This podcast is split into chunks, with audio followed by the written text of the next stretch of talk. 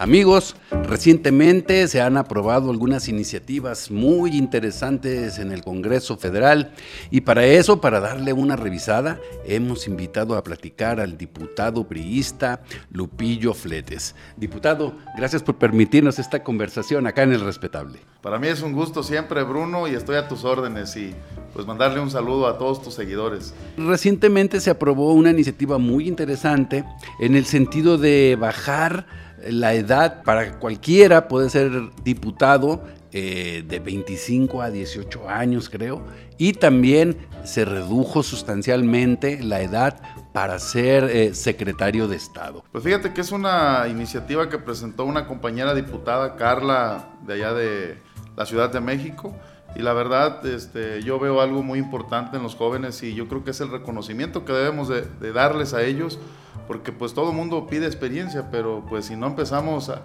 darles la oportunidad, pues ¿cuándo van a adquirir esa experiencia? Entonces nosotros este, nunca nos opusimos, siempre quisimos que, que apoyar esta iniciativa. Diputado, pero ¿cómo ves el hecho de que un chavo de escasos 18 años, pues, eh, se ponga a legislar y se ponga a tratar los temas eh, que importan a la nación.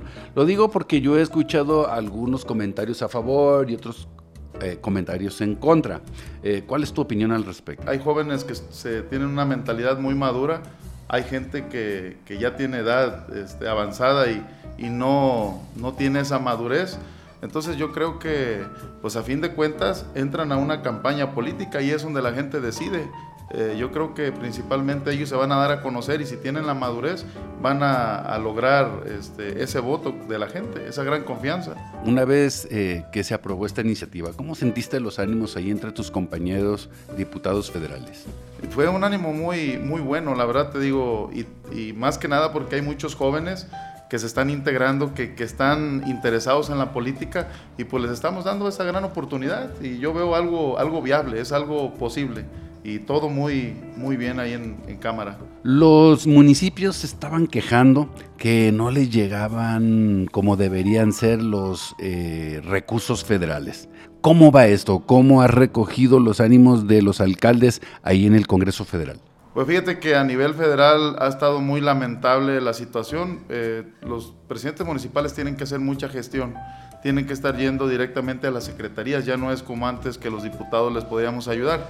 Yo he estado apoyando, eh, metiendo en las comisiones que me toca eh, las diferentes necesidades que he recogido en todo el estado, con muchos presidentes municipales que me han solicitado el apoyo, pero pues no ha habido una respuesta. La verdad, el gobierno federal no les ha dado el apoyo que necesitan a todos los municipios para que puedan eh, solventar esas necesidades que tienen con la gente, porque los ciudadanos van con el presidente municipal y el presidente municipal no tiene esa facilidad, porque pues no tiene el recurso, es la realidad. Hay muchos municipios que están bien endeudados. Tú has caminado mucho recientemente los municipios de Jalisco. ¿Cómo los ves? ¿Cómo sientes? ¿Qué necesidades has recogido? Fíjate que hay muchas necesidades, te digo, he estado en barrios, aquí en Zapopan, en muchos lados, en muchos municipios. Este, aquí en Zapopan fue lo más reciente, hace cuatro o cinco días estuvimos ahí y pues hay una, una serie de problemáticas con el tema de las calles, que ahí se genera mucho polvo el que estén eh, circulando muchos vehículos, los niños estén yendo a la escuela. Estuvimos en un lugar donde hay un, un arroyo que es de aguas negras. O sea, no puede ser posible que estén viviendo esa situación. Son de las necesidades más básicas. Comentabas que tenías algunas ideas, ¿no? Este, de alumbrado, de otro tipo de servicios para mejorar eh, eh, este tipo de, de situación. Fíjate que se tienen que empezar a generar políticas eh, desde el gobierno federal, gobierno del estado y gobierno municipal, que sea algo donde se pueda generar una bolsa de recursos para empezar a, meter luminarias, pero solares, para que se, ese gasto que, tiene el municipio con luminarias se vaya limitando a que ello, ese recurso se pueda utilizar para otras cosas. Si se genera ese, en que le entren los tres, los tres niveles de gobierno, yo creo que sería muy viable y eso ayudaría mucho a la naturaleza también. Va a ayudar a cada municipio a que tenga más recursos para ayudar más a la, a la ciudadanía. También hiciste un exhorto en la Cámara Federal para que los municipios optimizaran sus recursos en temas que son realmente de impacto social, más que de relumbrón o darle seguimiento a las políticas públicas del gobierno de la República, ¿no? ¿Cómo va con eso? A mí la mera verdad me dio risa ahí esa vez que exhortó por parte del grupo mayoritario, Grupo Morena, Partido Verde y el PT, eh, exhortaban a los municipios para que utilizaran el recurso este, según el que mayor impacto tuviera con la sociedad, pues las mayores necesidades. Y yo les decía, le digo, pues ¿cuál recurso? Ah? Le digo, hay que, hay que darles recursos. A los gobiernos municipales no hay que darles consejos, hay que darles dinero para que ellos puedan satisfacer las necesidades de todos los ciudadanos. Le digo, porque pues ¿cómo lo vas a exhortar? Les ponía ejemplos de municipios, de que como un municipio que agarra 5 millones querían que hicieran temas de carreteras, pues te imaginas o sea, es lamentable esa, ese exhorto que se hizo y eso fue lo que manifesté, el apoyo a, los municipios que se les generara que se les abriera recurso para ellos. También ahora que has estado caminando el estado, te vimos eh, que compartiste con algunos grupos de apoyo contra las drogas y el alcohol y este tipo de, de, grupos de apoyo. ¿Ellos son parte de una estructura que estás armando? Son dos grupos diferentes, un grupo se llama Amor y Liberación, otro grupo se llama Sendero de Vida tengo una gran amistad y un gran afecto con todos ellos porque ellos están haciendo el gran trabajo que debería de estar haciendo el gobierno. No solamente atienden temas de drogas, de alcohol, también de temas de depresión, temas de neurosis. O sea, no, no todos los que van ahí son temas de que exactamente sea de una cosa o de las cuatro. A mí me tocó conocerlos cuando fui presidente municipal. Yo los apoyé mucho. ¿Por qué? Porque apoyaba mucho a mi gente, les ayudaba pagándole los gastos, para que fueran y se rehabilitaran ahí con ellos. Te hemos visto aquí y allá tomándote fotos en este municipio, en aquel barrio, ya no solo en la demarcación que es tu diputación.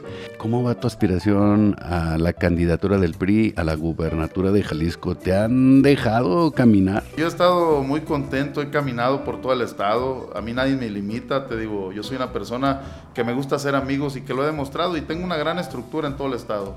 Tengo ya grandes amistades, ya he recorrido todo el estado, entonces este, se ha generado ya esa estructura y poco a poco vamos avanzando. Esto se trata de demostrar, de trabajar.